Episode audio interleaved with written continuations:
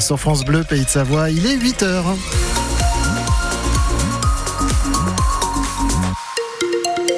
Vous êtes dans le 7-9, les infos avec Annabelle Galotti. Et on commence par la route, Serge. Oui, la route, c'est plutôt calme pour l'instant sur les routes et autoroutes de la région. La principale difficulté, c'est si vous accédez euh, donc au tunnel du Mont Blanc et sur la route nationale 205, pas mal de perturbations sur cette route dans les deux sens de circulation. La météo avec un nouveau bulletin qui vient d'arriver qui nous dit que le beau temps persiste en montagne avec du soleil, mais en plaine, il faudra compter sur des nuages aujourd'hui.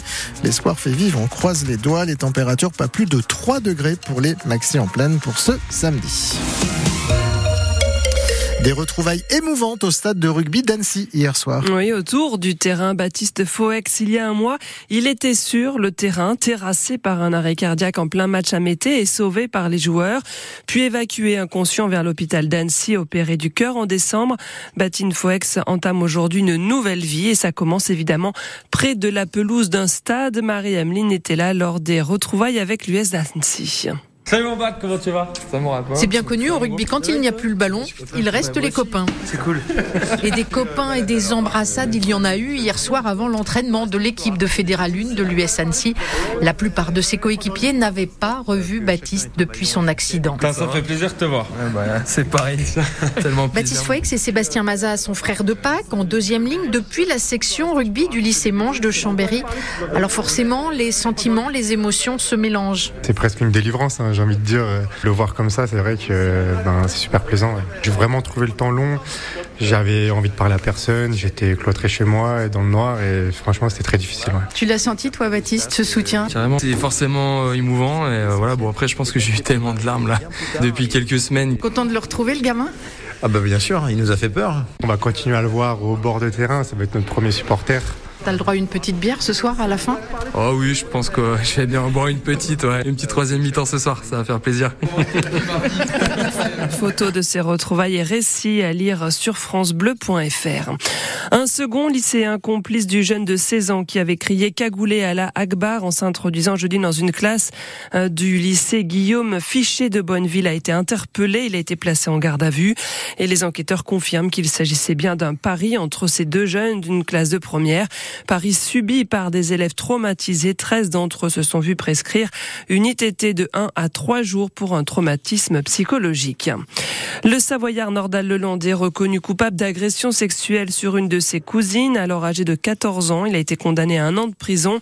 Les faits sont survenus en 2017 avant les meurtres de Maëlys Desarrojo et du caporal Arthur Noyer pour lesquels Nordal Lelandais est condamné à la prison à perpétuité. La vague de froid et ses conséquences sur les personnes vulnérables c'est très difficile pour les sans-abri qui ne trouvent pas ou refusent les hébergements d'urgence. Période compliquée aussi à vivre euh, pour les détenus dans certaines prisons mal chauffées en France. Il y a parfois des températures de 15 degrés seulement, voire moins dans les cellules. La contrôleur générale des lieux de privation de liberté l'a prouvé en faisant des relevés de température inopinés, Mathilde Lemaire. Leïla a son petit frère au centre de détention d'Argentan, dans l'Orne. Accablée par son récit au bout du fil cette semaine, elle lui prépare un nouveau colis de pulls et chaussettes. Ce qu'il m'a dit, c'est que bah, il fait un froid, mais il a jamais vu ça, quoi. Ils sont obligés de dormir avec leurs affaires. Les températures sont très très basses, en dessous de 15 degrés. Toute la journée dans un froid euh, glaçant. Euh, le cerveau, c'est plus à quoi penser. Hein. C'est horrible, quoi. Froid aux mains, froid aux pieds, et malheureusement, il tombe malade. Des bronchites, des grippes. Même dans certaines prisons récentes, il a été relevé des températures préoccupantes dernièrement, comme au centre pénitentiaire de Lutherbach en Alsace, inauguré il y a deux ans. Les détenus peinent à calfeutrer, des fenêtres mal scellées. C'est alors le système D, dit Odile Maki, du pôle enquête à l'Observatoire international des prisons. L'utilisation des plaques de cuisson comme chauffage de substitution, c'est une pratique très courante. C'est une des manières les plus efficaces de réchauffer un tant soit peu l'atmosphère. On peut parfois demander des couvertures supplémentaires, mais il n'y en a pas forcément en stock. C'est assez aléatoire. Ce problème du froid vient renforcer euh, des conditions de détention indignes. Certains détenus ont aussi déploré récemment des coupures complètes du chauffage la nuit. L'administration pénitentiaire dément et promet qu'en cas de panne, des techniciens sont vite mobilisés.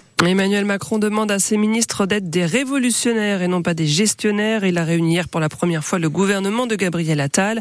Le chef de l'État poursuivra mardi son rendez-vous avec la nation en donnant une conférence de presse. À noter qu'en déplacement dans un collège des Yvelines hier, la ministre de l'Éducation nationale a dû s'expliquer sur la scolarité scolarisation de ses trois enfants qu'elle a transférés de l'école publique au privé. La course au maintien reprend pour le FC Annecy. Oui, reprise de la Ligue 2 et le FC Annecy qui se déplace au Paris FC qui est dixième au classement. Annecy est dans une position moins confortable, celle de relégable à la 17e place. Il faut se relancer sans paniquer, indique l'entraîneur Laurent Guyot. Il y a urgence, mais et c'est la pire des choses qui pourrait arriver pour euh, un coach euh, ou pour des gens qui doivent prendre des décisions dans ces cas-là, c'est de paniquer ou de commencer à avoir peur. Nous, on se doit d'être lucide et afficher de la sérénité par rapport à, la situation. Donc, faut pas se cacher derrière son petit doigt. Euh, Aujourd'hui, on est à 17e, c'est la place presque la pire.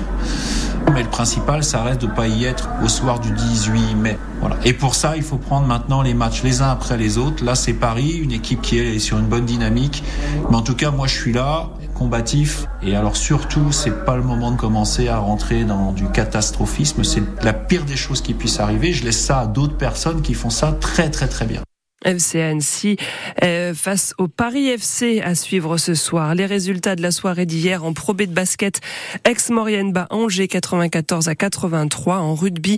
En national, les Chambériens sont toujours aussi en forme. Ils ont battu hier Kerkeran 49 à 22. Et puis en Coupe du Monde de ski alpin, Alexis Pinturo s'est fait très peur hier soir lors de Super G de Vengen. Le skieur de Courchevel a lourdement chuté après une mauvaise réception euh, sur un saut. Il a été blessé au genou. Saison pour cette sa carrière pour cette saison est suspendue. Le skieur des Hautes-Alpes Cyprien Sarrazin a remporté ce super G devant le Suisse Marco Odernat.